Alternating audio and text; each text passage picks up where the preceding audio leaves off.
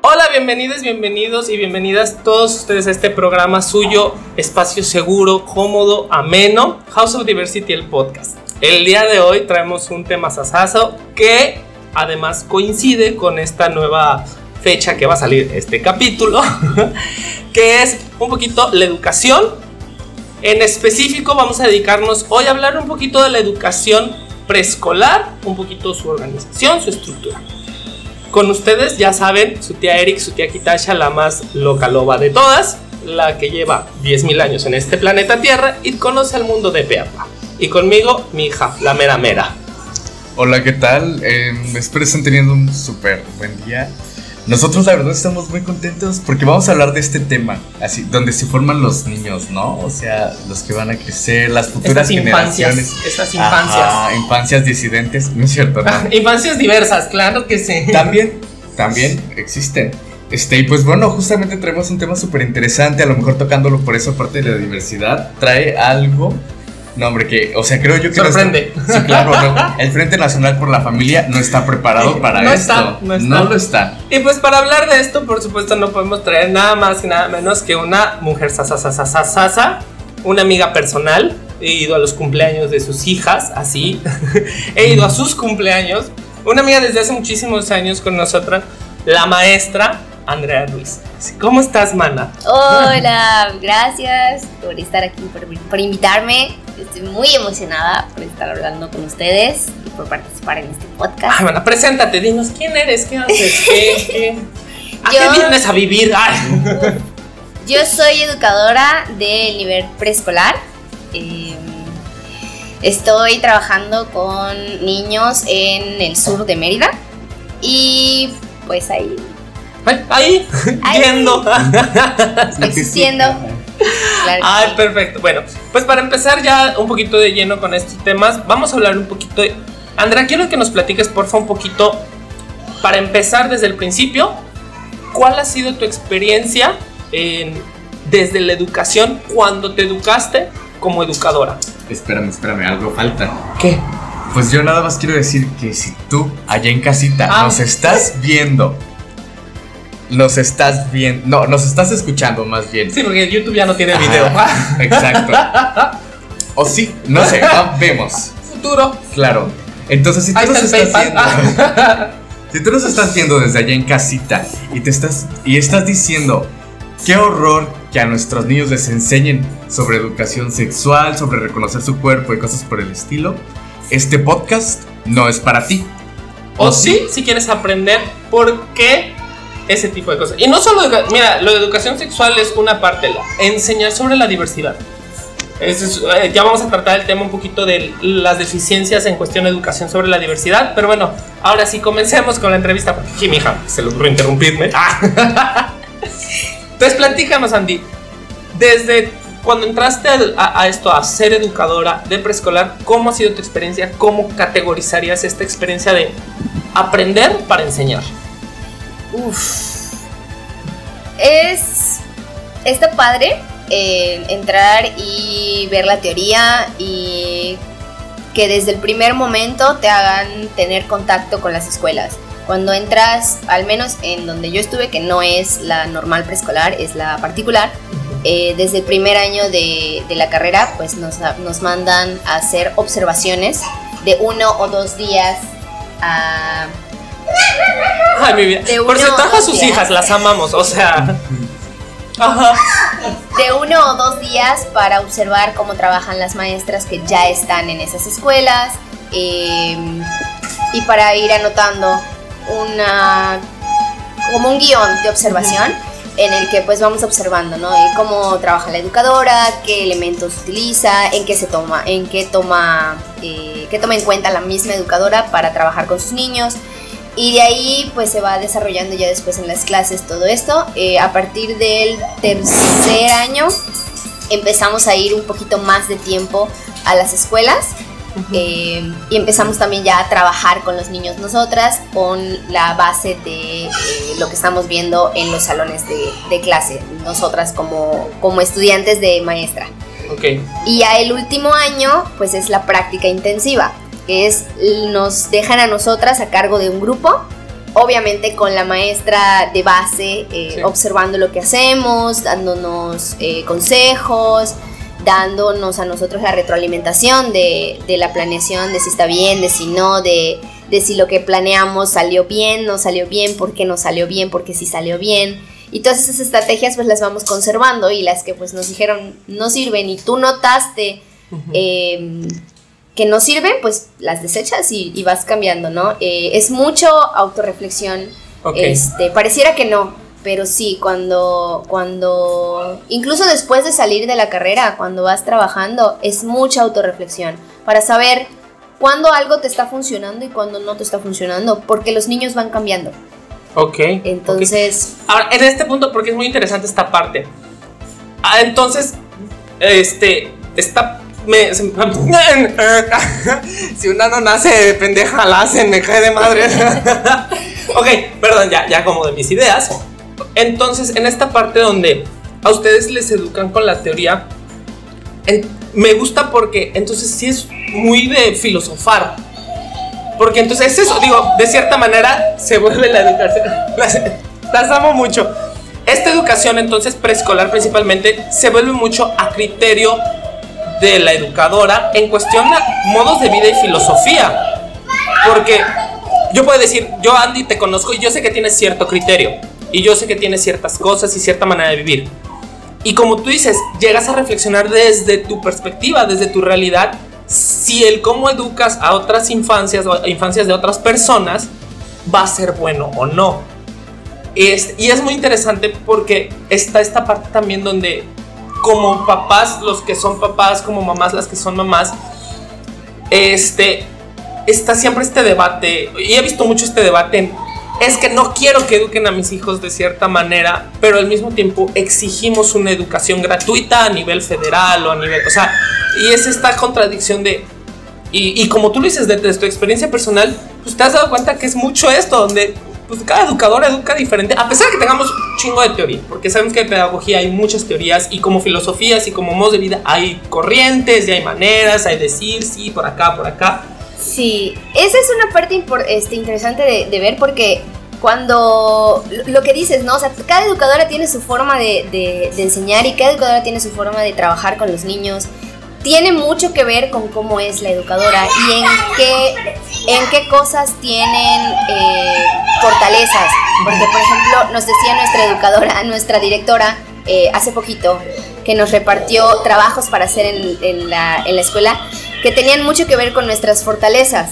En mi caso, por ejemplo, me puso de secretaria de, de los consejos técnicos, que es para tomar apuntes, que es para ir este, organizando la información que vamos teniendo entre todo el, el colectivo para llegar a acuerdos y, luego firmarlos y todo el rollo. Y explica que me lo dejó a mí porque yo soy la buena para tecnología. Entonces, em, igual cuando damos las clases esto se refleja. Tú eres la millennial, tú, o sea, tú, tú creciste con iPad. Pero sí, o sea, todo esta, esta, el bagaje personal de la educadora también nos ayuda, ¿no? Eh, y esto no nos lo enseñan en la escuela, o sea, no te dicen, así, ah, lo que tú eres también te va a servir para, para las clases, o sea, es, es siempre muy constante estar em, en sintonía con los programas y los... Y a veces nos damos cuenta de que esos programas realmente a veces no son reales y hay que adaptarlos. Eso no es un invento así, güey. Digo, honestamente, y, y, y, tú como estudiante, creo que te pudiste dar cuenta de que muchas corrientes pedagógicas, muchas maneras de enseñar, pues digo, ya saben que yo no odio a la gente, pero pues muchas son escritas por hombres blancos cis. O sea, y luego que no son papás. O sea.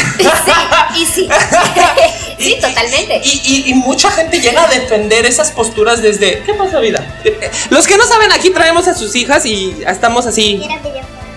¿Quieres videojuegos? No tengo videojuegos, niña. Vas a tener que. Estas nuevas generaciones vienen. No, bueno. No, no tenemos nada en el refri. Sí, no, o sea, definitivamente, como quien dice, vienen ya con el chip a integrado. no le gustan los niños. No, no es cierto, no es que. A mí no me vas a decir que no me gustan los niños. Este, pero ¿Es eso verdad que ya viene con el chip integrado?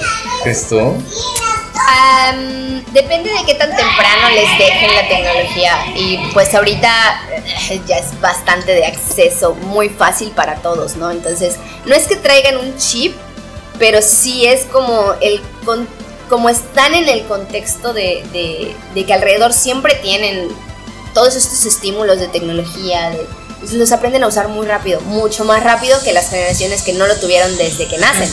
Entonces sí, este, sí, esto también es parte de lo que tenemos que ver en las aulas, ¿no? El cómo es el contexto de los niños, el qué tanto tienen acceso a esa tecnología, porque hay pueblitos en los que pues todavía no tienen tanto acceso a, conectividad, a tecnología, a, a este...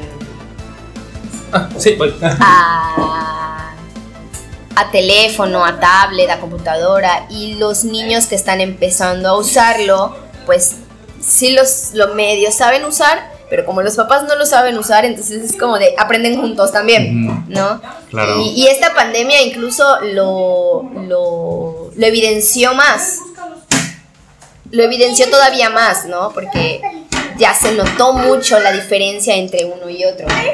Sí, claro, o sea, y por ejemplo, por ese lado, hasta yo me acuerdo una vez que vi un video en TikTok donde agarraban y le decían a un niño, a ver, haz celular, y nosotros, por ejemplo, teléfono lo hacemos así, ¿no? Sí. Con como los dedos cerrados, ajá, como haciendo cuernos, ¿no? Sí, ajá. Y ahora los niños, y ahora les dices, vamos a a jugar en los teléfonos, ¿no? Y empiezan con su dedito a hacerle scrolling como le hacemos nosotros, ¿no? Sí, con el TikTok y es Sí, igual, y yo tengo un primito que, también le dije así justamente, de que, a ver, haz un celular, y se puso la mano como así, abierta en palma, en palma. En palma. Ajá, en la oreja, y fue como, oh, wow. Bueno, ah, yo, yo, ahora un poquito regresando, digo, es, sí, esta parte de la tecnología es muy interesante, pero regresando un poquito a esta parte ya de, de, de lo que es esta reflexión de, de una educa como le Dios le da a entender. en, esta parte, sí me gustaría saber tu experiencia en la escuela cuando se habla de diversidad. Y no solo diversidad sexogenérica, diversidad en general. Porque sé que hay, por ejemplo, educación especial y educación, y, y como que quieren enfocalizar.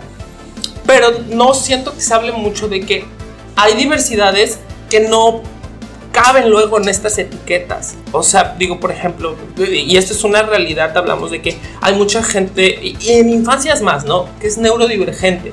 Y no se puede luego diagnosticar o no se puede realizar hasta que avanza un poquito. Entonces, estás hablando con, o sea, estás tratando con, con, con niñez y con infancias neurodivergentes sin un diagnóstico, pero que además entran en esta normalidad o, como este, o estos colegios comunes o de público general. Sí. Y luego no, o sea, luego es el clásico, es que el niño es despistadito o, bueno, ya estos nuevos, este, es maneras de ver las infancias como hiperactividad, como esa niña está poseída. Ah, ahorita le sirve, le puede servir un poquito de agüita, por favor. Sí, em, en cuanto hablamos de, de la neurodivergencia, es un tema bien complicado y en preescolar sobre todo. Tenemos a las, mi escuela en realidad es de las pocas que cuenta con las especialistas, la psicóloga y la de USAER, eh, USAEP para preescolar, USAER para primaria. Em, y sí es bien complicado, ¿no? Porque hay escuelitas que no lo tienen y entonces a nosotras en, nuestra escuela, de, en la normal, no nos enseñan a, a detectar esas situaciones. O sea, sí nos enseñan muy, muy por encima. Una clase un día, sí, con la maestra Barco, ¿no? bueno, no me tocó. Sí me tocó una maestra muy buena para, para inclusión, pero sí, este, sí hay esta situación en la que no nos enseñan a, a darnos cuenta cuando hay cuando tenemos niños con autismo, cuando tenemos niños con Asperger, cuando tenemos niños con, con TDAH o niños sobresalientes. Entonces, sí, nosotras conforme a la experiencia que vamos teniendo frente a grupo, es que vamos viendo, vamos navegando en, esto para, pues para ir investigando. O sea, nosotros vamos investigando por nuestra cuenta muchas estrategias para utilizar con los niños, estrategias para, para darnos cuenta de que a lo mejor necesitamos que vayan los niños a que les hagan un diagnóstico este, más preciso. No tengo más preciso, eh, más, más especializado para ellos y luego que nos den ese, ese, ese, diagnóstico a nosotros. Es un problema en, en, en, general en la educación porque a veces los detectan o muy tarde o muy temprano y los papás también se cierran a los diagnósticos. No, y porque además vivimos en un país y una cultura, en especial también la, bueno, América, casi todo el mundo, donde no nos gusta prevenir. O sea, la prevención, y prevención me refiero a ni siquiera evitar problemas, pero algo que he discutido también con mucha gente en cuestión, hablamos de, cuando hablamos de inclusión y cuando hablamos de diversidad, es de que cuando son papás primerizos o madres primerizas, para empezar es muy caro. O sea, el, la, la, medicina preventiva es muy cara. ¿Y por qué medicina preventiva? El llevar precisamente estos exámenes psicométricos, psicológicos o de detección de algún síndrome, este, variado, ¿no? Cualquier, o cualquier neurodivergencia, si está en el espectro Asperger, en el espectro autista, en el espectro este, de déficit de atención, en la hiperactividad, bla, bla, cualquiera de todos estos síndromes este, o, o, o, neurodivergencias, es muy caro. Entonces, obviamente, cuando tenemos una población clase media baja en su mayoría, existen muchos estos problemas. Y lo peor de todo es de que a ustedes como maestros las culpan. O sea, es así como tú con tu educación pitera, porque al final de cuentas es una educación pitera porque no es inclusiva, no es diversa. Eh, o sea, a pesar que pueda llegar a ser muy buena y con muchos profesores y con muchas profesoras muy buenas, esto no deja de tener estas deficiencias sobre inclusión, sobre diversidad, sobre prevención, medicina preventiva. Pues es así como de el, clásico, quiero que me des todo, pero no quiero dar nada, ¿no? Este, ¿Tú cómo, ves, o sea, cómo lidias también con esa parte, ¿no? De, digo, mucha inteligencia emocional misma. sí, también es esto, ¿no? O sea, como, como educadoras nos tenemos que, que nos tenemos que, pues, adaptar a, este contexto, ¿no? El, estar en, diferentes escuelas también nos ayuda mucho a observar los diferentes contextos que hay en, las familias. Y eso es algo que tomamos en cuenta también al planear. Eh, y esto, de nuevo, hay cosas que no nos enseñan en la escuela y que cuando entramos de lleno con un grupo en el que ya no te están observando por atrás y ya no te están diciendo tienes que cambiar esto, tienes que cambiar esto, tienes que cambiar esto, es, es, este, es abrumador el, el, ver que tienes niños que no se quedan sentados, el ver que tienes niños que probablemente tengan una hiperactividad fuera de lo normal, eh, entre comillas, em, que tienes niños que no, que no quieren participar, que están o que reaccionan de maneras no, no comunes. no normativas, no, normativas, a estímulos, como por ejemplo el poner música y que de repente se tapen los oídos y te quedas tú como de si te llama la atención. Bad Bunny, no mancha. no, tampoco. Pero, sí, o sea, sí, es, son esas reacciones a estímulos que nos, a nosotras nos llaman la atención y es como de, bueno, ahí empiezas a investigar con ese niño en específico, con, el, con los papás de, de, lo hace muy, muy común o lo hace solo con este tipo de música o lo hace con este tipo de sonidos y entonces los papás también como en ese momento se empiezan a dar cuenta, ¿no? De, ah, sí, lo hace muy, muy frecuentemente. Entonces como el... Hay papás que lo toman como un... No, no tiene nada, es normal. Y hay otros que empiezan a dudar, ¿no? Y te preguntan, a ti como educadora te preguntan, ¿usted cree que tiene algún problema? Y es como de no te puedo asegurar, como, educador yo no le puedo asegurar nada hasta que yo lo, lo pueda eh, canalizar con, ya sea con las especialistas de la escuela o con un lugar en especial. Si no hay la especialista en la escuela, es un, tú como maestra tienes que investigar a dónde puedes mandar al papá para que, considerando obviamente su nivel socioeconómico, el, eh, el nivel de, de, este, de inteligencia emocional que tengan los papás también, para aceptar el, diagnóstico que le vayan a dar y que luego también puedan apoyar a los niños. Porque hay papás a los que les nace el diagnóstico y es como de, ah, sí, está bien. Qué bueno. es problema tuyo, educadora. Ahí ve lo que haces. Ahora, en lo que dices, y esto se me hace también un poquito interesante porque es, son de las cosas que también podemos como, como sociedad o como un total en, en este país ayudar a prevenir tú dices, eres, en la escuela en la que estás es de las afortunadas que tiene especialistas. Tenemos 500 y tantos diputados en una cámara y no podemos tener especialistas en todas O sea, ¿Cómo, cómo, o sea, también, eh, digo, las secretarías encargadas de eso, ¿cómo, cómo has visto que analizan este tipo de cosas? Porque precisamente la diversidad existe y, no solo como jóvenes, sino como personas que conviven constantemente con una población, nos podemos dar cuenta que la, verdad es que la, la diversidad está presente, ¿no? ¿Cómo lidian las instituciones, el gobierno o, incluso, digo, hasta el sindicato? Porque pues, en educadoras y en maestros hay sindicatos. Esta parte donde, oye, si podemos sacrificar una fiestecita al año porque haya especialistas de diversidad en todas las escuelas, porque la diversidad no es así como de, ay, sí, en esta escuela van a llegar todos, ¿no? Y todo lo demás va a ser lo como, no, pues no, se está presente en todo. ¿Cómo lidian eso? O sea...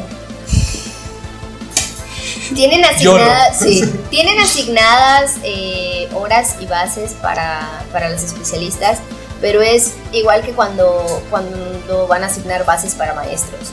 Tienen que presentar el examen de, admisión a, la secretaría y dependiendo del lugar en el que quedan, pues es que les van asignando estos lugares, que van escogiendo asignando estos lugares.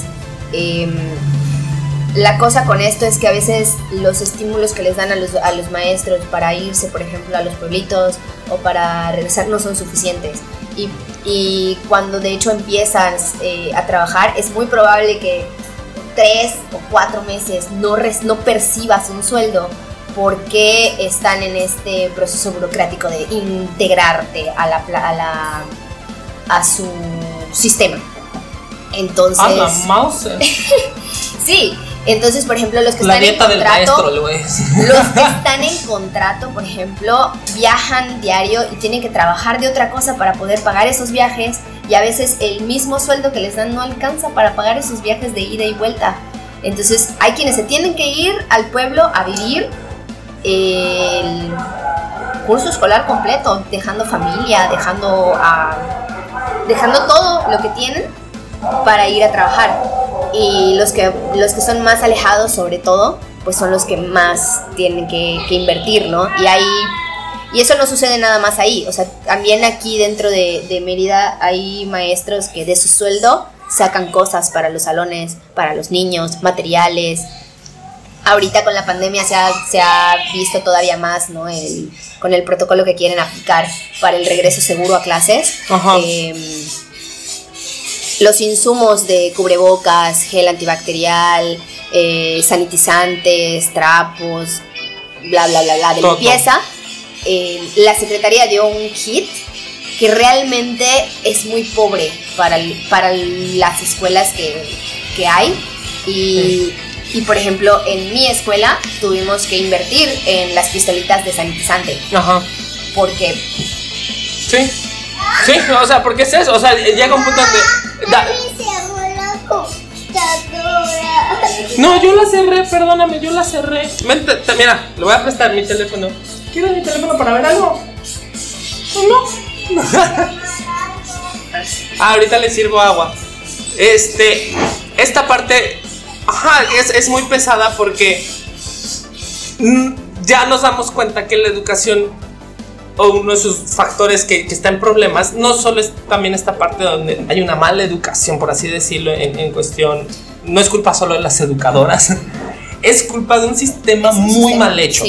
Muy mal hecho en cuestión, porque no nos damos cuenta de esto, ¿no? O sea, y, y, todos los, o sea, los que de repente analizamos o vemos de repente instituciones burocráticas y todo eso, podemos decir, bueno, o sea, la gente que está en su oficina sentada diciendo, no, si es que sí les alcanza, muy pocas veces ha estado presente en esos casos, ¿no? Y, un poquito también en esta parte me ha tocado ver presentaciones este, de gobernadores, presidentes municipales, diputados, etcétera, donde se hacen las famosas fotos, así como aquí ayudamos y eso.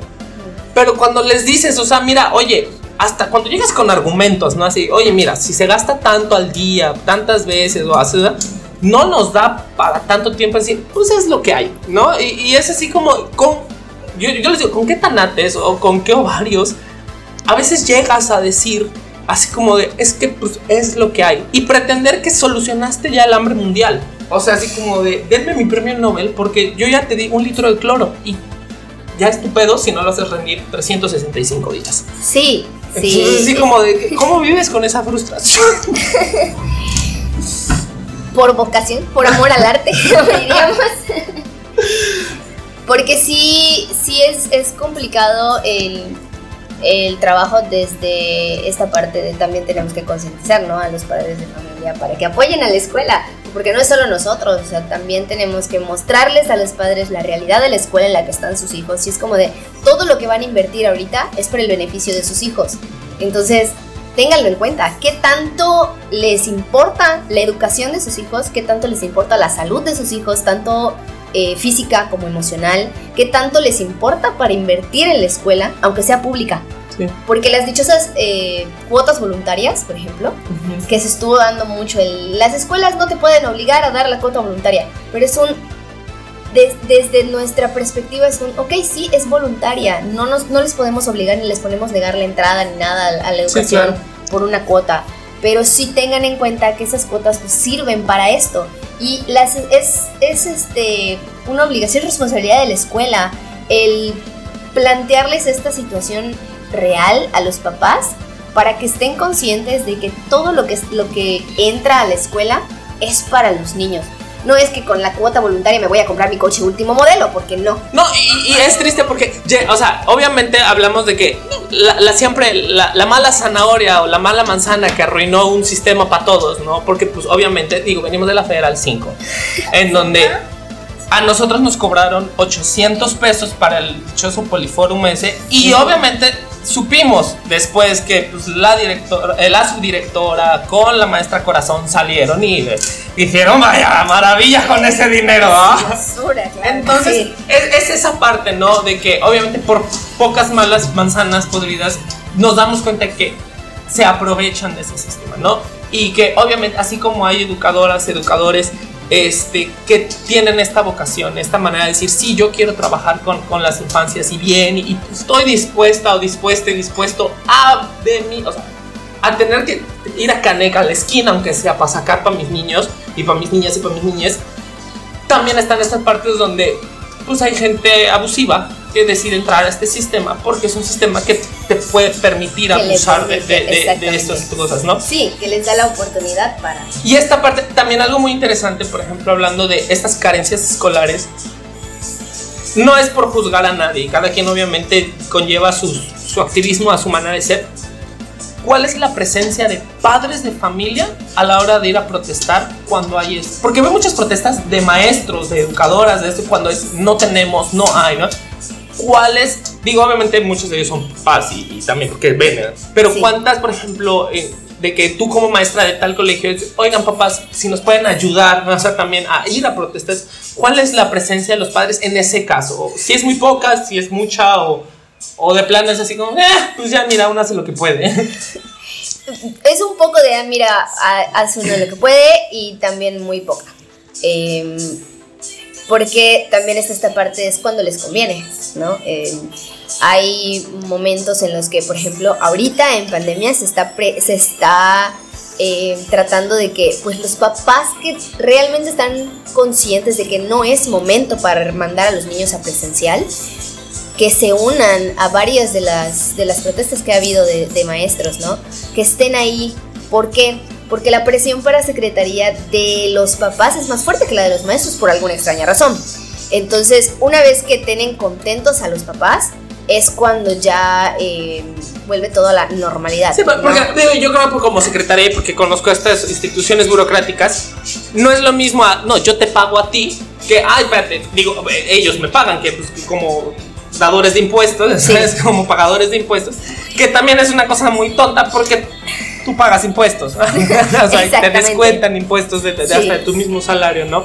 Sí. Este, y, qué mal, o sea, digo, qué mala onda que, que, pues, como tú, hay muchas educadoras, como tú hay muchos educadores que tienen esta vocación y que tienen esta manera de, de, ser y tratar esta, estas cosas y que se topen con estas paredes tan feas en hasta en lugares donde se vive cierto privilegio.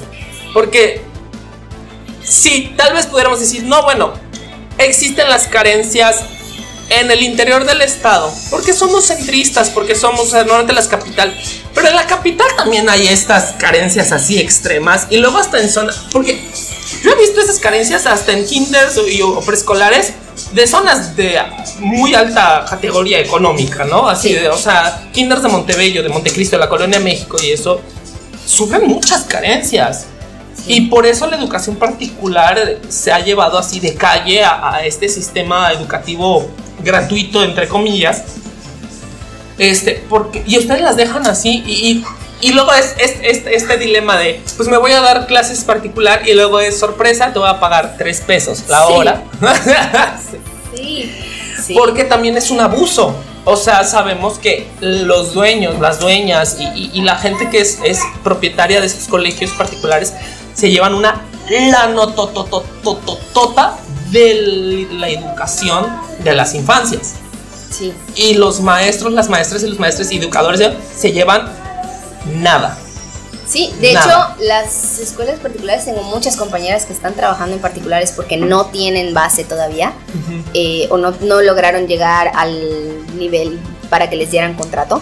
Eh, y ganan menos que yo, mucho menos. Entonces sí es, sí hay muchos contrastes entre la educación particular y la educación básica. Hay muchos contrastes también en, en cómo manejan el sistema, tanto en particulares como, como en básica pública. Entonces sí, es... Es todo un show. ¿Sí? Es, todo. Y es que realmente en las dos creo que puedo decir que es un trabajamos por amor al arte. Sí, no, totalmente. Y, eso, o sea, obviamente, como todo, todas las personas que están escuchando este podcast, obviamente han tenido una experiencia muy particular sobre la educación. O sea, honestamente, desde mi perspectiva, en México yo nunca he tenido un momento que diga, wow, la educación. wow, qué padre educación estoy teniendo, ¿no? Esta es normal. O sea, crecimos completamente desde esta parte donde hay que criticar todo, hay que ser juiciosos, hay que ser. Nada nos gusta. Y digo, venimos de una generación donde, particularmente nosotros, donde, pues sí, nuestros papás es de que, ay, no, no, no sé qué, y eran muy quejosos, y, digo, cada vez más, ¿no? Este. Pero es, es impresionante cómo, cómo permitimos que estos sistemas abusivos se sigan dando cuando pues todo el mundo habla sobre, o sea, digo, todos los grandes grupos políticos ultraconservadores, si me permiten decir, siempre están así como de piensen en los niños, piensen en las niñas, las infancias y eso. Pero un peso para mejorarla, o, un sistema donde dejen de pelearse con la comunidad de la diversidad genérica y váyanse a pelear por una buena educación y una educación de calidad. O sea, digo yo, obviamente cada quien tiene sus perspectivas de cómo quieren que eduquen a sus hijos y cómo quieren. Eso, eso no me voy a meter con eso. Vemos. Choices. Yo solo tengo una hija y tiene 22 años. O sea, ya se limpia la cola sola. O sea. Yo sí, me voy a meter con eso, pero ahorita como comentario. Este. Porque pues es eso, ¿no? Cada quien tiene la libertad de hacer pues, con lo que sale de un lado lo que quiera, ¿no? Y, y, y como papá, bueno, tú como mamá más bien, puedo entender ¿no? esta parte donde digas, pues hay un punto donde no me gusta que me digan cómo educar a mis hijos. ¿Por qué? Porque tengo mi manera de ser. Y, y, todos fuimos crecidos así, o sea, obviamente yo puedo criticar a mi mamá en muchos aspectos de que no fue la mejor manera, pero agradece que tuve inteligencia emocional y tuve te estimado, además tengo un amplio rango de, inteligencia emocional y pude salir de muchos conflictos. Pero hay veces donde no, ¿no? Y es esta parte donde ¿Qué tanto entonces realmente nos preocupa las infancias, no? Ahora, ah, bueno, perdón, dime. Y es que aquí, es que aquí también hay, hay un, un punto de inflexión, ¿no? Porque dices eh, esta parte en la que. Ay, me fue la idea. no, de, que cada quien quiere criar a su hijo o ah, hija como quiera. Ahí. Eh, aquí este, llega un punto de contradictorio, ¿no? Porque decimos como papás, bueno, yo, yo como mamá, no, no quiero que me digan cómo criar, pero una cosa es la crianza y otra cosa es la educación en las, escuelas.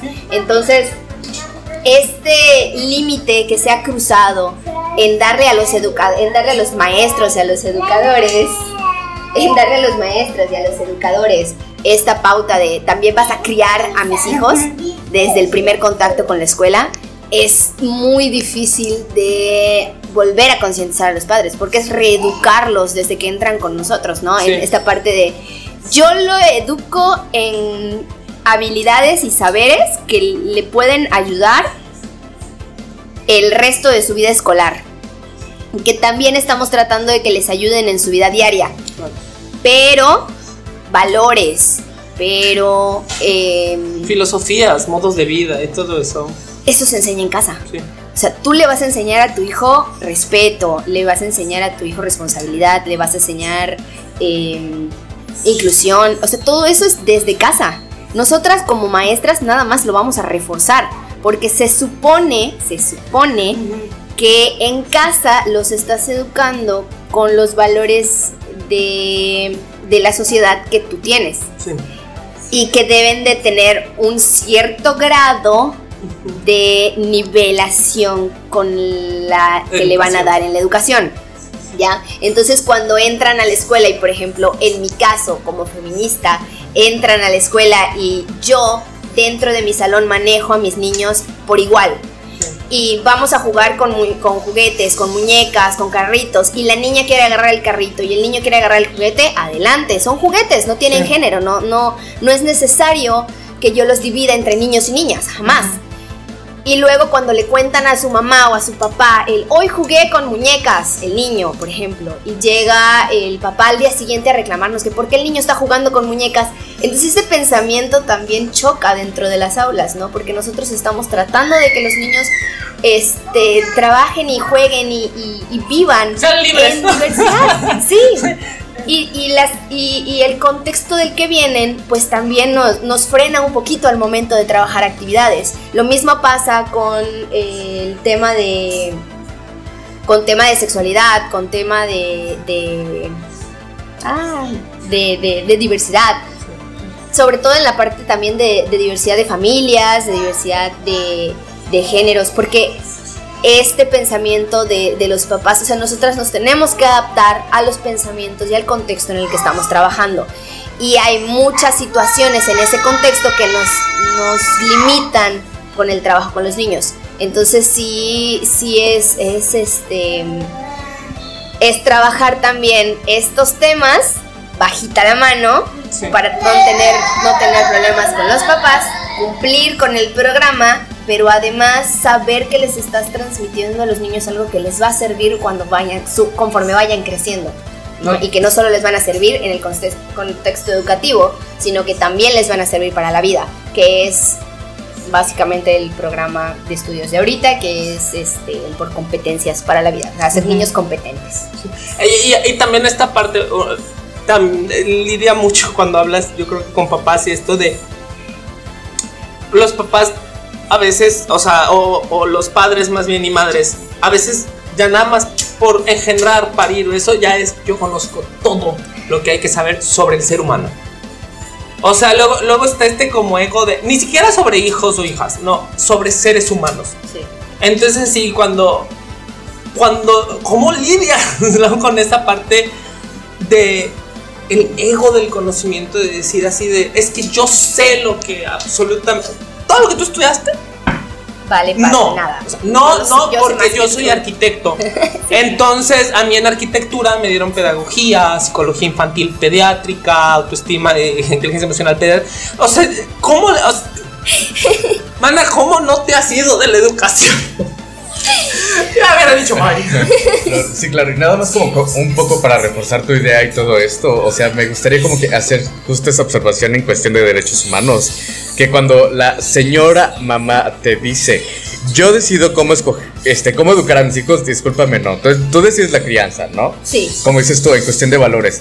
Pero, por ejemplo, en cuestión de que a lo mejor la pedagoga está escogiendo el método que quiere utilizar y ella decide que los juguetes no tienen género, perdóname, o sea, es una manera en la que ella está trabajando y el niño también tiene el derecho de, este, vaya, hay, un derecho humano que justamente es eso, ¿no? El libre desarrollo de la personalidad y en base a ello él tiene el derecho de poder formarse como él quiera, ¿no? Y también en cuestión de educación, un padre, o sea, eso sí se me hace como muy, muy malo decir, yo como padre tengo el derecho de educarlo. No, el hijo el, tu niño tiene como un individuo, como una persona con derechos humanos, tiene el derecho de obtener información actualizada, real, lógica, O sea, sabes, no solamente. Y es que muchas veces también hay esta confusión, ¿no? Como dices, yo, yo como papá tengo el derecho a. Y no, en realidad es el derecho del niño a pero hay esta confusión porque no, se no conocemos los derechos de los niños, ¿no? O sea, yo como educadora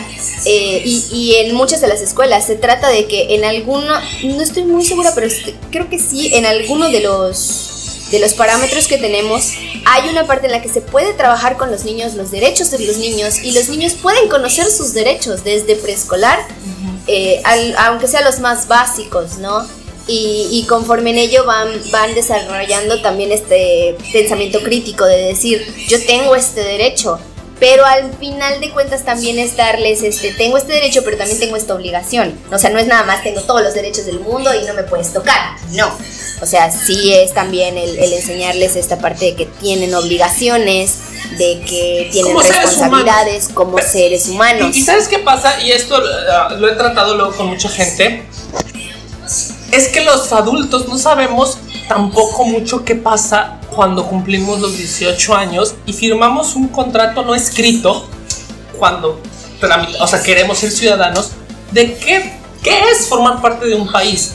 O sea, como tú dices, esta parte, y, yo digo, el derecho de los papás de, criar y educar a sus hijos como ellos quieren, es porque ese es el lenguaje que utilizan.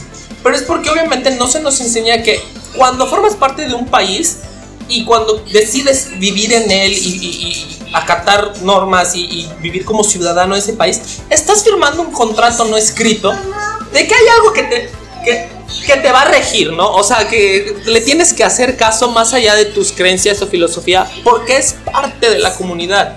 Y eso es algo que no, también es culpa de una, de, una mala educación, por muchos, porque es sistemático este fallo. Donde como adultos no se nos enseña que sí firmamos un contrato en donde se puede decir, vas a ceder ciertos derechos porque se busca un beneficio a mayor, o sea, o un beneficio de una población en general. Sí va a haber, y lo que hablábamos hace ratito un poquito, donde sí va a haber violencia si tú quieres, en donde disculpa a tu papá Monterrey o de, Nuevo León. no vas a poderles enseñar, o sea, no vas a poder cancelar este tipo, porque es algo que tú ya firmaste a la hora de querer vivir en México. Sí, y es porque viene, viene también en esta parte del bien superior de la infancia. Sí. O sea, todo es en beneficio de, ellos. Y sin embargo, tenemos todavía esta visión adultos, adultocentrista en la que no vemos el, el desarrollo de los niños como debe de ser. O sea, lo estamos viendo desde la parte adulta. Sí, cómo van a ser de adultos. sí, y queremos tratar de que crezcan lo más rápido posible. Y entonces toda esta parte del, desarrollo que, hay que brindarles, los vamos, los vamos, este... Ah, si quieres llévala ahorita, si no, hay problema, aquí mientras platicamos. como relegando. Sí, digo, vamos a tener un pequeño corte comercial porque van a llevar a una de sus hijas al baño. Pero digo, y por ejemplo tú, Sergio, un poquito hablando contigo ya, como especialista que te dedicas a los derechos humanos, que buscas este, los derechos cero tolerante. sí, los niños me ponen. No, fue por eso. es que ahorita van a entrar al baño. Ah. Pero bueno, o sea. Bueno, tú como que te dedicas a esta parte de los derechos humanos y esto, y, hablamos, hemos hablado varias veces en cuestión de, sobre qué es violencia y todo esto. Este, ¿tú cómo ves precisamente, o cuál tú sería una técnica o una estrategia que tú digas, oye, podemos hacer esto para entonces mejorar este sistema o una solución a un sistema en base a derechos humanos. Bueno, pues justo como decía este la, la pedagoga, yo la maestra, la educadora, la educadora Andy, este pues es justamente este pues esta parte de Puedes decirlo en Esto es un podcast así muy casual. bueno, ahí está. Este, pues es justamente como esta parte de, para empezar, quitar el, el adultocentrismo, porque siento que como el mayor error en la población Z o en los baby boomers y todo eso con nosotros fue el hecho de que nunca nos vieron como individuos. Y ahorita que ya nos ven como individuos, que todavía creo que ni, ni siquiera nos ven al mismo nivel de personas que ellos, es como, ya, o sea, va mal, mal la, juventud, ¿no?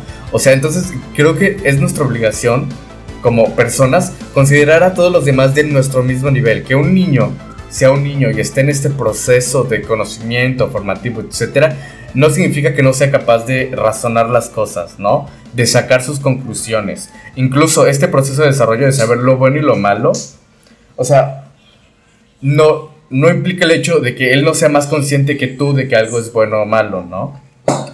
Entonces, por ese lado, o sea, yo considero que la mejor forma para a lo mejor educar a los niños y a los padres en cuestión de derechos humanos es vernos a todos por igual.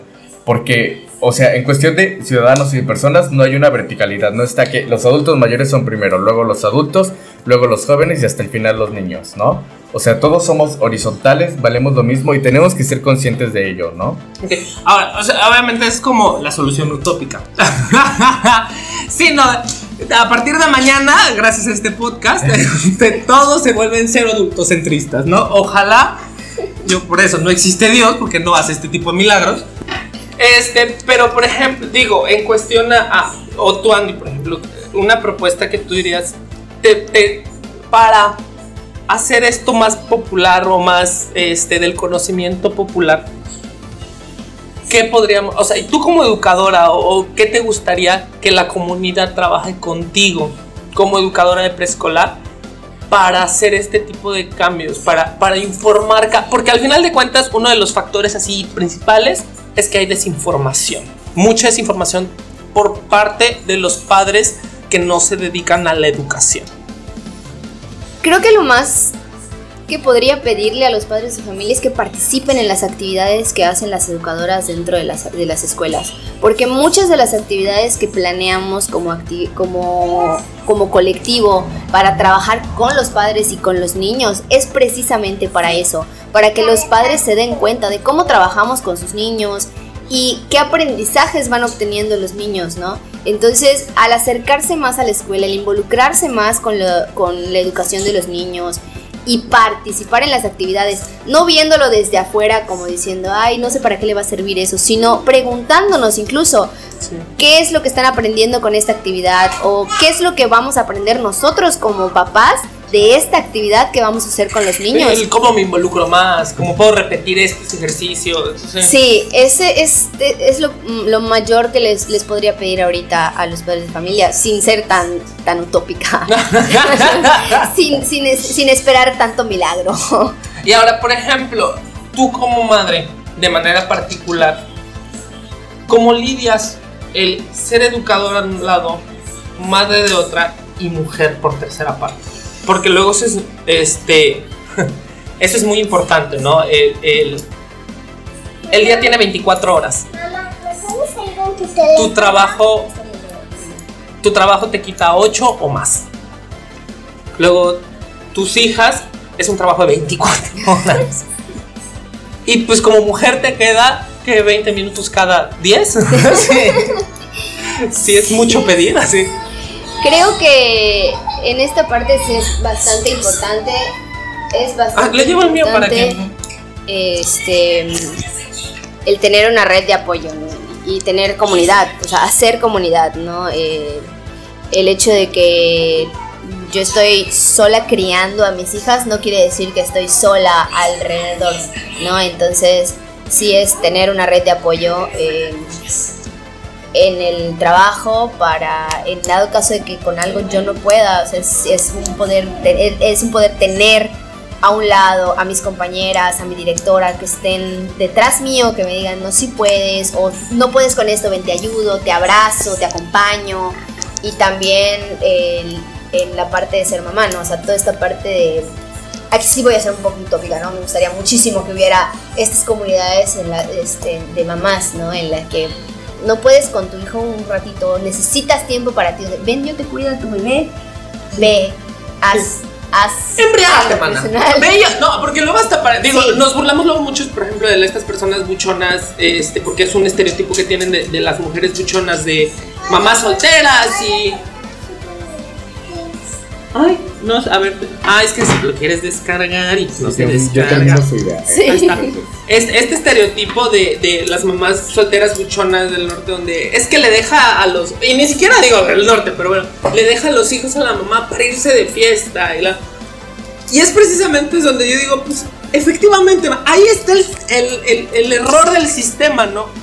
fueron o son mujeres que no pudieron desarrollarse de manera, vamos a ponerle utópica si quieres, ¿no? O de manera ideal.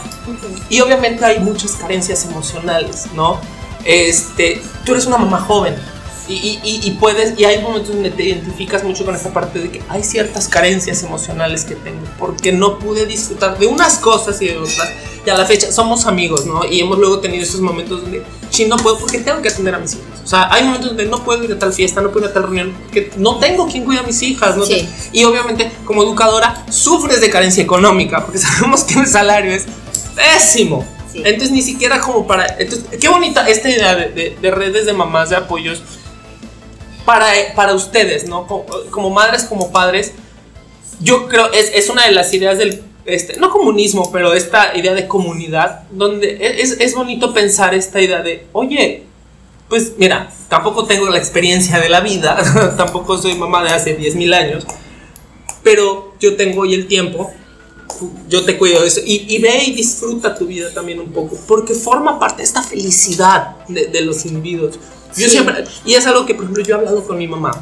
alguna vez, este, yo le he hecho muchas veces, bueno, no muchas veces, porque ya sé la respuesta, pero varias veces hablamos sobre el tema. Y una vez le hice la pregunta: si a ti te hubieran puesto un tráiler de todo lo que te hubiera esperado siendo madre, hubiera sido madre, su respuesta fue no. O sea, desde su experiencia, no es de que hayamos sido malos hijos, eh, porque digo, buenos, malos hijos, eh, ya sabes, cuando el sistema ya está mal, o hay errores, o hay carencias, pues obviamente el resultado no se espera que sea perfecto, ¿no? Pero aprendió que carece de, o sea, y eso que mi mamá fue, entre comillas, una mamá grande. Mi mamá me tuvo a mí, su primogénito, a los 31 años.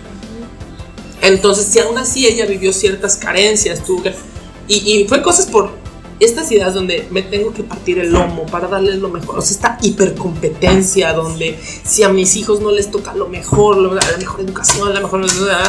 Y volvemos a la educación. Mi mamá se partió el lomo 30 años en la Secretaría de la Defensa Nacional para, según ella, darme la mejor educación, pero resultó que la educación estaba mal desde el principio, ¿no? Entonces, todos sus sueñitos rotos, así como esta parte de como mamá también, y, digo, porque mi mamá también, digo, es maestra en, su especialidad, que es de dentista, es esta parte, dices, todos mis sueños rotos, todo mi trabajo, todo mi esfuerzo que pueda Tú, por ejemplo, ¿cómo esa parte, cómo la lidias? ¿no? Fuera de, obviamente, esta de, ese utópico de querer una red de apoyo, también tú como mujer que, que, que buscas amarte y quererte y esto, ¿cómo día con día lidias esta parte de decir, me tengo que dar mi espacio, pero tengo que jugar este juego macabro del capitalismo mexicano y todo esto? La malabareada,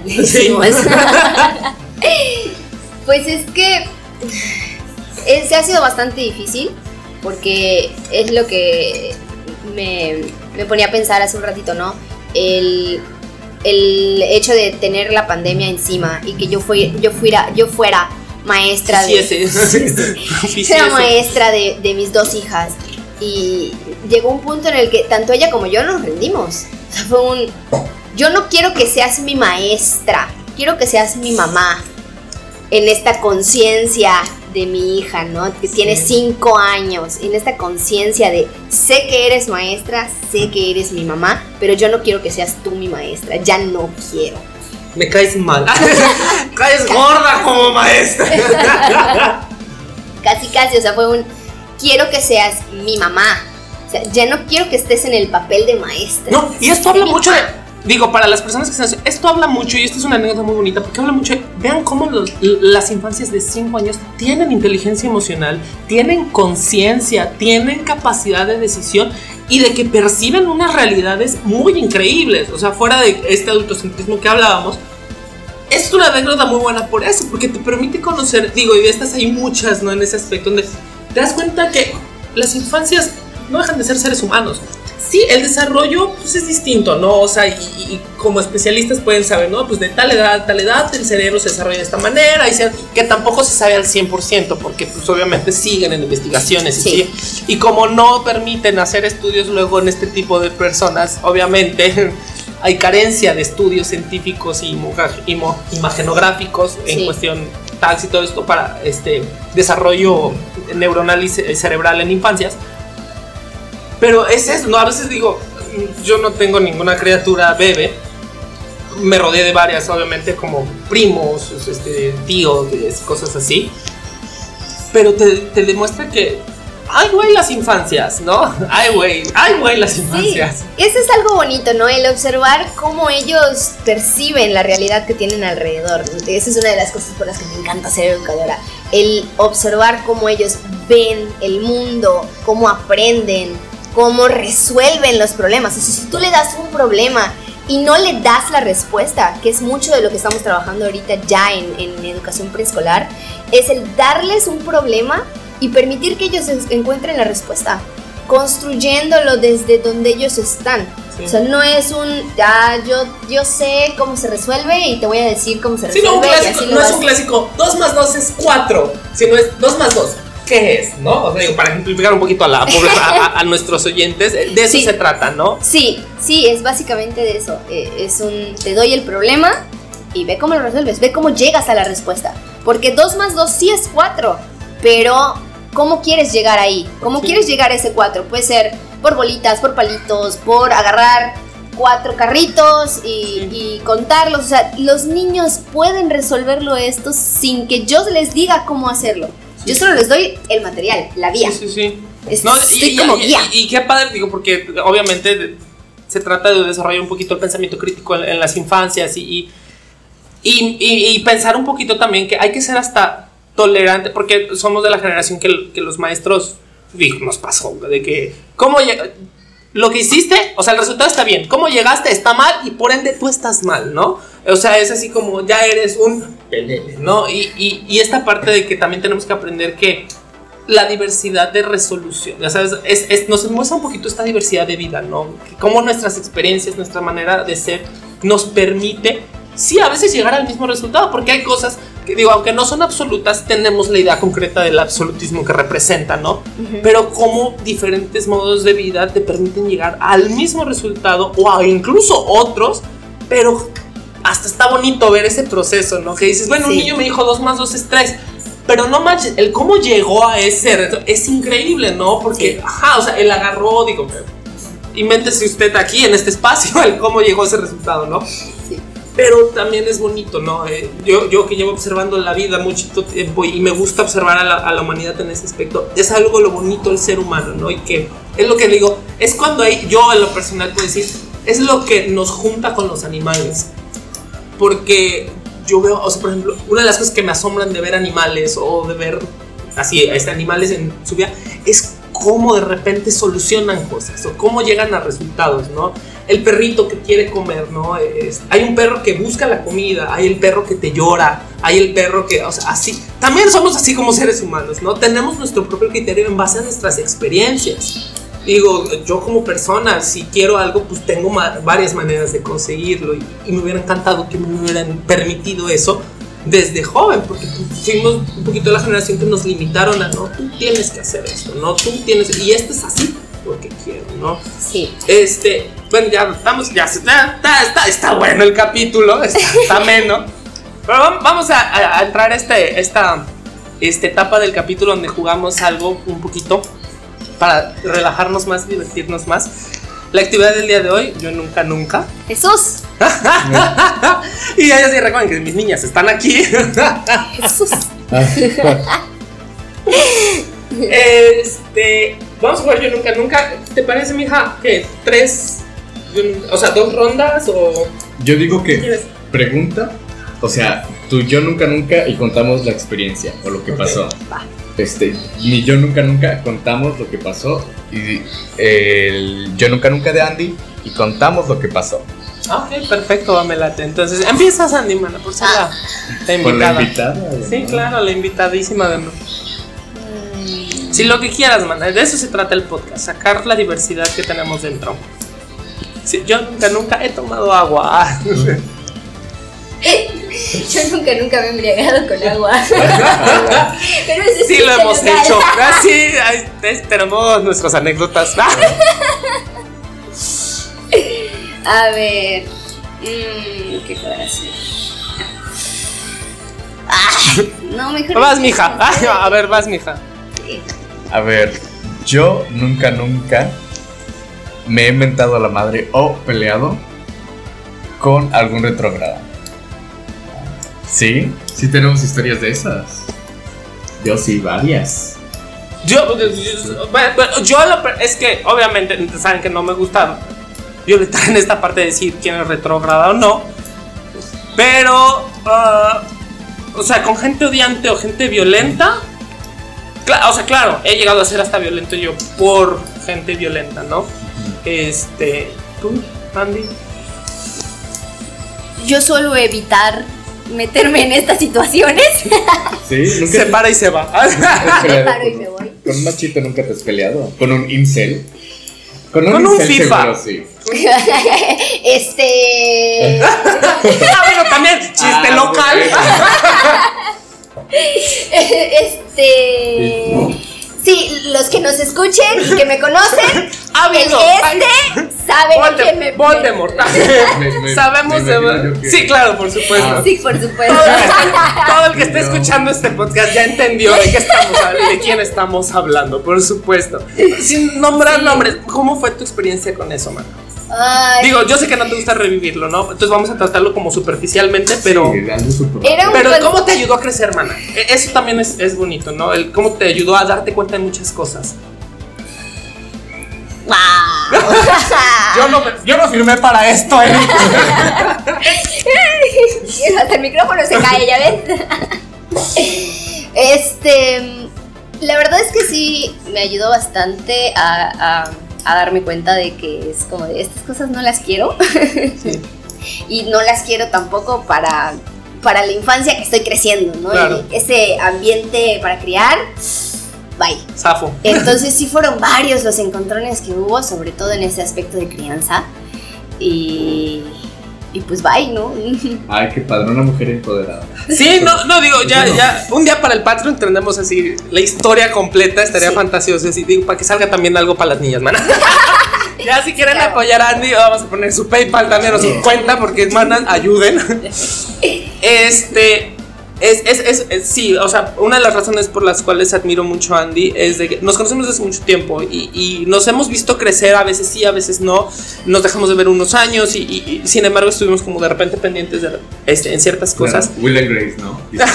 Un poquito, pero justo para nuestro reencuentro, que, que, tuvimos la fortuna de que nuestro grupito de secundaria nos volviéramos a juntar después de casi 7, 8 años, ya de manera como completa fue justo un momento en donde muchos, muchas de nosotras empezamos a tener estos procesos radicales de vida.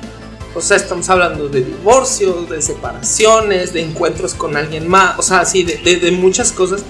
Y Andy, de verdad, se, o sea, digo, siempre ha tenido mi respeto y mi admiración porque es una mujer muy chingona, pero obviamente el, cuando es tu amiga, ¿no? Y cuando hay este aprecio y cuando hay esta, este amor por esta persona en ese aspecto y darte cuenta de que, digo, ya saben que yo tengo esta maravillosa fantasía de que yo vivo 10 mil millones de años, este, pero al mismo tiempo es, nunca nadie te prepara para este tipo de experiencias, ¿no? Y, verla crecer de la manera que, o sea, luchó contra cielo, mar y tierra para crecer, para librarse de violencias, para librarse de muchas cosas. Y y quererla apoyar y poder. Y luego también traes tú tus pedos. es así como en estos momentos y decir de repente, manda pues, lo que pueda, ¿no? Y si es esto, y si es lo otro, y si es así. Pero de verdad, Tandy es, es, una mujer como muchas otras y, y, es lo bonito de ella que no, no solo no se demerita, si tampoco se enaltece y se pone en donde, no, yo soy única. No, o sea, sabe ella cuántas realidades así hay. Y, y se, se, vuelve empática y, eso. y salió un Andy feminista, poderosa, luchona, poeta. Mana, tienen que leer los poemas de esta mujer. Ah, eres poeta. Sí. Eh, es, es, ay. ¿Ya puedo decir mis redes? No, ¿verdad? no, pero por supuesto, de una vez aprovechando. Sí, eh, la poesía de hecho la comparto en Instagram como Andy Ruiz 1522 y como Este, de hecho, en la misma de Instagram está el, enlace para Sukiagari. El de Sukiagari es más. No personal, pero es más íntimo. pero más individual. Entonces, eh, así, va por dirigido a, poesía. Ay, qué loba. Es, es, es, de verdad es muy loba y escribe muy bonito. Y es eso, digo, ya saben que el arte es para compartir y, y esta parte es muy chingona. Díganla y apóyenla, de verdad. Digo, los que puedan, apóyenla porque es muy, muy, muy, muy buena como mujer. O sea, es, es, de estas personas que digo, es que es buena persona. La, la, vez y dices, una chica sorprendente, sí. curvilínea y elocuente, magníficamente, fenomenal, extravagante y animal. Nos van a bajar el video, man. Por derechos de autor.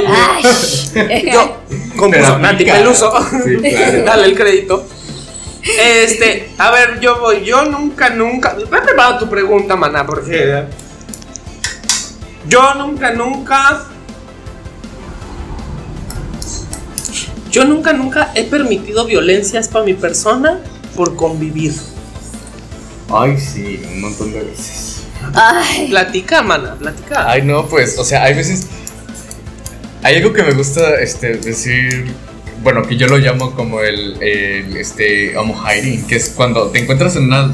como en esta circunstancia en donde estás rodeado de machitos heterosexuales la mayoría de ellos inceles y por lo tanto no puedes decir públicamente que eres gay porque sabes que vas a pasar como un, un momento muy incómodo. Via crucis. Sí, claro, y te lo quieres guardar.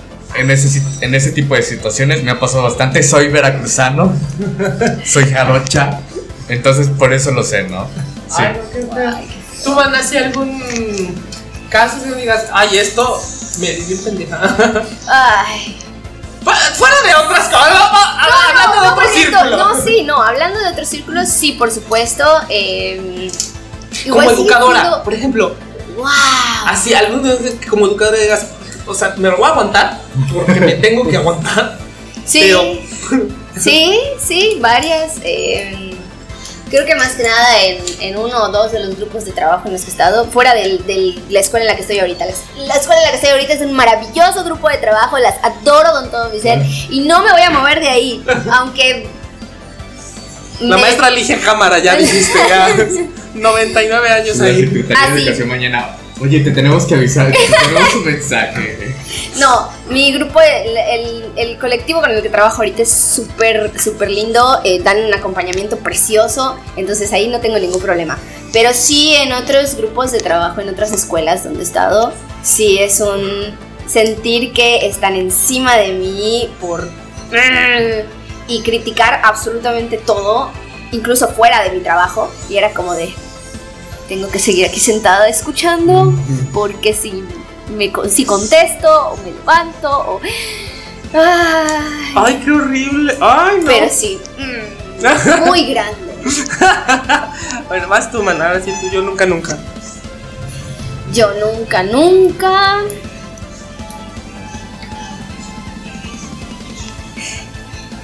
Sin pena, sin pena.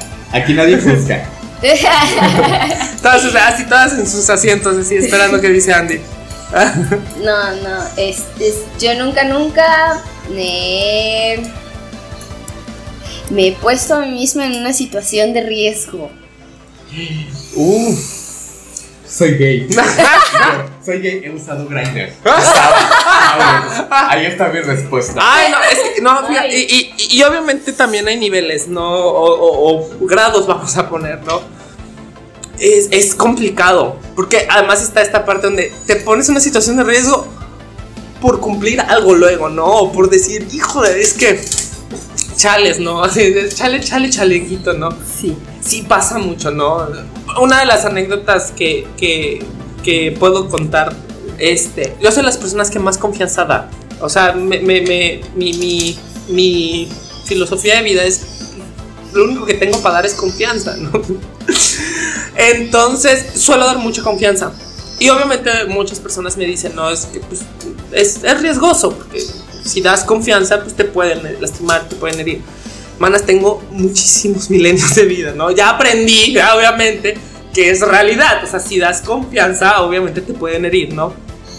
Pero una en particular reciente, bueno, no, no recientemente, pero sí hace unos añitos, en donde sí te abres con ciertas... Porque además digo, para, para, para los que no saben, muchos años tuve que protegerme de esta, de ser abiertamente en cuestión pro diversidad, o pro LGBT, pro este, neurodivergencias, pro esto, porque no vengo de una familia que sea 100% aceptada, este, ¿no? ¿Cómo se dice? Abierta.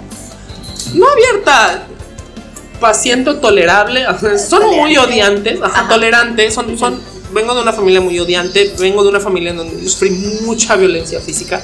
Mi papá era una persona que abusó de mí físicamente 16 años de mi vida, así de que me podía ver sangrar y para él era así como, estoy haciendo mi trabajo de padre, no bueno, excelente, ¿no? Ese es, uh, hijo, man. Entonces, yo me ponía a veces en esa, o sea, por defenderme como persona, muchas veces era ponerme en esa situación y lo sufrí, ¿eh? O sea, muchas veces le di la confianza a mi papá, ¿no? De agarrar y decirle, bueno, mira, o sea, yo pienso así, soy esta persona, ¿verdad? Y terminaba sangrando, llorando con moretones en mi cuarto porque era no, o no porque no, no, así, ¿no? Entonces, sí, ¿no? Es, es, complicado a veces hasta qué punto podemos... Y no lo hice una vez. era como un vicio mío, ¿ah? El intentar no educar a mi papá, pero mostrarle un poquito esta diversidad de la vida que, que repito, no lo odio, sé por qué era así, sé por qué es así a la, fecha, ¿no? Le, puedo dar una razón y si yo también, o sea, es, sistemático, sabemos que las violencias, las personas no se vuelven violentas o eso por obra y gracia del Espíritu Santo. Hay un sistema violento detrás de la, educación, de la crianza, de todo esto, ¿no? Entonces no lo odio y no, y no lo culpo tampoco. Sé que pudo haber tomado responsabilidades. O sea, pudo haber dicho, mm, no, ¿sabes? Pero decidió que no y órale, es su vida, adelante, ¿no? Este, pero sí, a veces, ¿cómo nos ponemos? Porque queremos, o sea, por amor al arte. y sí. por amor sí, sí, es así como de sí, sí, a veces decir esto, pero sí, me voy a poner así nada más. Por yo, o sea, porque. Y lo vemos también con cuántos activistas, ¿no? Y toda esta gente que ha perdido hasta la vida, o sea, por eso, ponerse en una situación de, riesgo. por defender algo. Y, obviamente toda la gente que, que, pone en riesgo su vida, o pone en riesgo su salud, o pone en riesgo su, estabilidad emocional, cualquier situación, para mí es una, o sea, obviamente ya es una persona muy valiente. Como personas de la diversidad, sabemos, ¿no? Vivimos en una situación donde tú como mujer, Andy, ponerte en una situación de riesgo es salir. O sea, hasta ese nivel hemos llegado, ¿no? De salir con tus hijas a las 8 de la noche para ir al Oxxo, ¿no? Para, para cumplirles un capricho, porque quieren un chocolate, porque quieren eso. Es decir, por amor a mis hijas me voy a poner en riesgo a mí y a mis hijas. O sea, porque sé que vivo en un país machista, violento, feminicida, o sea, todo esto. Sí. ¿Cuántas? Sí, pues no, no las, o sea, no las vivimos así. Claro. Tú, mana. Ya lo dije. Ah, ¿verdad? Esa fue su respuesta. o sea, y no hay más. queso, man. Claro, o sea, no, literalmente no hay nada que te ponga en más situación de riesgo que Bueno, a ver, o sea, o sea, tantito respeto, ¿no? Digo, un respeto. Tranquilo, gay. O sea, obvio, obvio si hay más. Bájale. Y todos, allí en casita, cállate, Blanca, ¿sabes? Sí, no, sí, no, aquí, no se preocupen, aquí está su tía para, para su madre para decirle, bájale, Blanca. No, o sea, pero pues esa, esa sería mi respuesta. Sí. O sea Digo, sé que hay otras situaciones, pero pues ya, igual por cuestiones de tiempo y todo eso. Pues sí, ya, bueno, ya porque Sergio ya quiere acabar el programa. no, eh. de verdad, gente, muchísimas gracias por estar aquí con nosotros. Andrea, de verdad, muchísimas gracias por, por darnos este espacio, este tiempo y, permitirnos hablar de este tema contigo y, y, y, que la gente también tenga un poquito, ¿no? De, de conocimiento de la experiencia particular de, de, de ti. Este, Muchas gracias, de verdad, muchas gracias. y te queremos mucho. Gracias a ustedes por invitarme, gracias por dejarme hablar un montón para variar. no, está bien, Ana. Para eso es. Sí, para, darle, para eso se trata. Y para darle a conocer a la gente, ¿no? Toda esta perspectiva de que no, no, no la, no la encuentran en otra parte. O sea, y si no, no conocen, no tienen conocidos en, en el magisterio, es muy difícil que, que escuchen este No, oye, digo, tienen experiencias diversas, ¿no? O sea, también, así, ¿Cómo no conocemos a la maestra a la educadora que era mala, entre comillas, ¿no? Y que era hiperreligiosa y que, o sea, también están esas, ¿no? este, eh. este, pero de verdad, muchísimas gente, de verdad, muchísimas gracias por estar hasta aquí. Espero que les haya gustado este, este episodio el día de hoy. De verdad que todo lo hacemos con muchísimo amor, mucho cariño, ustedes lo saben, es para ustedes, para nosotras y para todos aquellos que quieran tener un espacio, un, un lugar donde puedan sentirse. Por favor, sí, por supuesto, sus comentarios, pónganlos, mana, de verdad. Cualquier cosa. Si quieren jugar con nosotros al Yo Nunca Nunca, pongan su Yo Nunca Nunca en YouTube. Mándenos DM. Está, la, está nuestras redes sociales. En Instagram como House of Diversity. Acuérdense que es H-A-U-S. Como suena, así lo escribimos, pero con H al principio. Está nuestro Facebook House of Diversity. Está nuestra página de YouTube House of Diversity. Y pueden escucharnos obviamente en todos los este plataformas. de podcast, Spotify, Google Podcast, Apple Music, todo lo que Anchor me permita difundir, ahí estoy.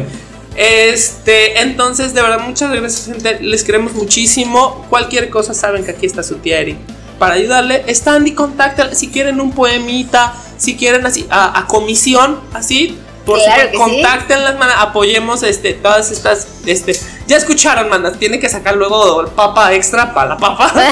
Entonces, apoyémonos, sigan a Andy en, sus redes, ya les dijo de todas maneras, aquí las vamos a poner este, en el canal de YouTube. en la parte de descripción, por favor síganos, suscríbanse al canal, compartan, critiquen, digan, hablen, comuníquense, no se quede nada guardado. O sea, es importante que no nos guardemos nada. Ya vieron lo importante que es hablar y, qué bonito se siente comunicarse. Les queremos muchísimas, muchísimas gracias. Un besote. Mija, ¿te quieres despedir? Sí, claro, ya nada más les quiero recordar, como siempre, cada capítulo, que este proyecto es de nosotros para ustedes y de ustedes para nosotros. Nos estamos retroalimentando de todo lo que nos dicen. Y como siempre, decirles, estamos incitando a la revolución social. Estamos incitando a la revolución social. Por favor, si no están conformes, hagan sus espacios seguros, dialoguen y vamos a cambiar este país. Porque el país no va a esperar para que nosotros estemos listos. Y ya para finalizar, este, a nuestra invitada es eh, de lujo, estelar, Andy. ¿Algo que te gustaría decir como palabras de despedida? Pues nada más, muchas gracias por recibirme. y a todos, reitero lo que, lo que mencionan, hablen, exprésense, opinen y no se quede nada guardado. Que el tener, el tener el poder de la palabra también nos va a ayudar para cambiar. Ya, muchísimas gracias, los amamos. Bye.